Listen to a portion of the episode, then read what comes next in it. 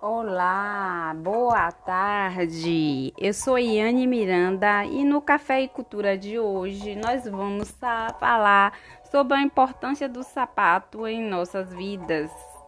Como o produto, o sapato é um produto bastante consumido e recentemente houve uma publicação de um artigo americano falando sobre esse tema então resolvi hoje fazer um programa voltado para esta temática. E vamos dizer assim: sapatos revelam a personalidade das pessoas. Pode-se dizer que esse é o tema de hoje. E conhece aquela história que você é o que você veste? Bem, um estudo americano, ele concluiu que seu sapato pode revelar traço de sua personalidade ou de seu humor. É, durante essa pesquisa realizada pela Universidade de Kansas, voluntários eles cederam fotos de seus tênis e seus sapatos e completaram alguns questionários sobre si mesmo. E na sequência, outros voluntários teriam que julgar como eram os donos dos calçados eles tinham que identificar a idade, o gênero, a renda e outras características pessoais só através dessas fotos.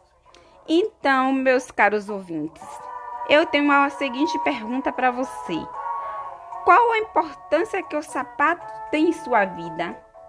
E agora eu vou abrir assim um pequeno espaço para que três ouvintes meus nesse momento, eles possam responder via WhatsApp essas perguntas, para que posteriormente eu possa publicar no podcast do meu programa. É lógico que eu vou estar assim guardando o segredo dos nomes das pessoas e vou estar utilizando só a letra inicial dos seus nomes. Enquanto isso, vamos ouvir um pouquinho de Rubel Sapato.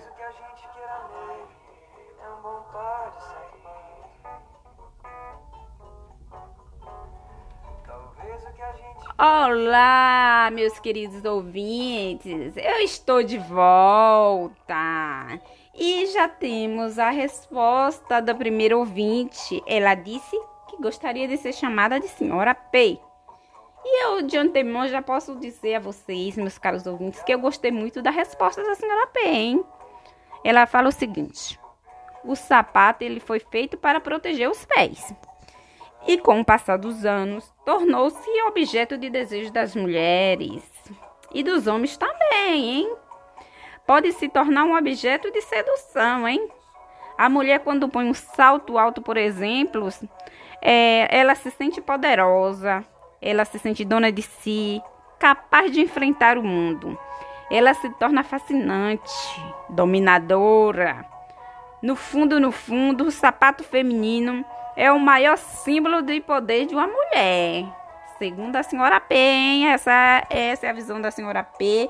E pelo visto, a senhora P tem uma autoestima muito alta, hein? Vamos ouvir um pouquinho mais de Rubel e daqui a pouco eu volto com o segundo ouvinte.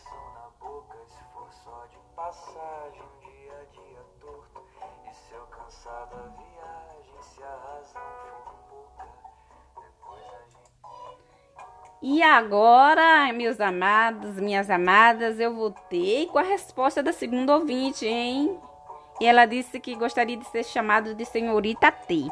E a senhorita T, ela fala que à medida que a cultura humana se desenvolveu, que os sapatos eles passam a ser associados à autoridade, à posse, à sexualidade e ao grau de status social, pois através dos sapatos é, também pode ser vistas algumas características das pessoas, né? E ela disse que no tempo de sua mãe que os sapatos quando descolavam eles eram colados, eles não eram descartados. E quando os sapatos estavam em bom estado, que era passado de um irmão para o outro, hein? E vamos continuar ouvindo o Rubel. E daqui a pouco eu volto com a terceira e última participação do último ouvinte.